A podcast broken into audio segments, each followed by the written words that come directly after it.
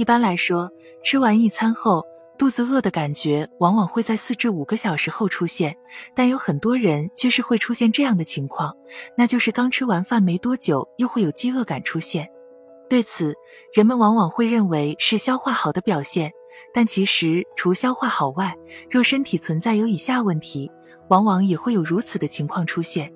那到底身体出现哪些问题，容易导致饥饿感出现？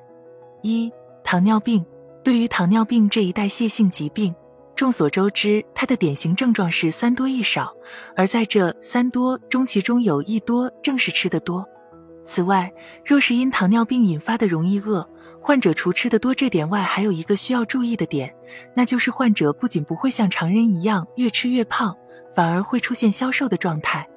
因此，若大家发现自身有这样的情况出现，则一定要及时去医院对糖尿病进行检查，以避免拖出严重的并发症。二、甲亢患者若是患有甲状腺功能亢进，一般也会有容易饿的情况出现。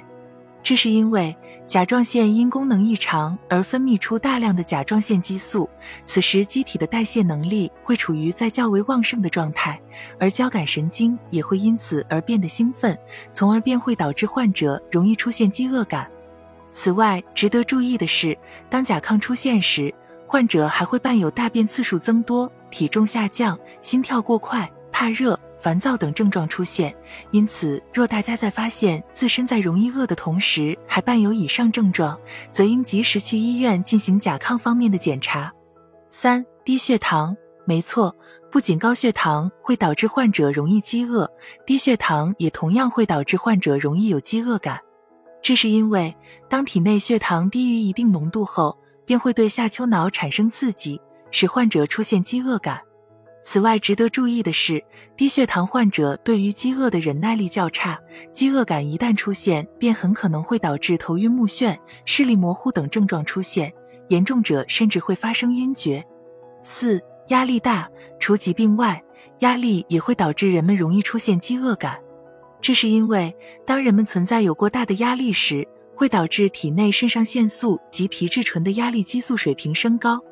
而这些激素水平的升高。会对大脑产生刺激，使大脑发出需要进食的信号，因此人们便会产生出饥饿感来。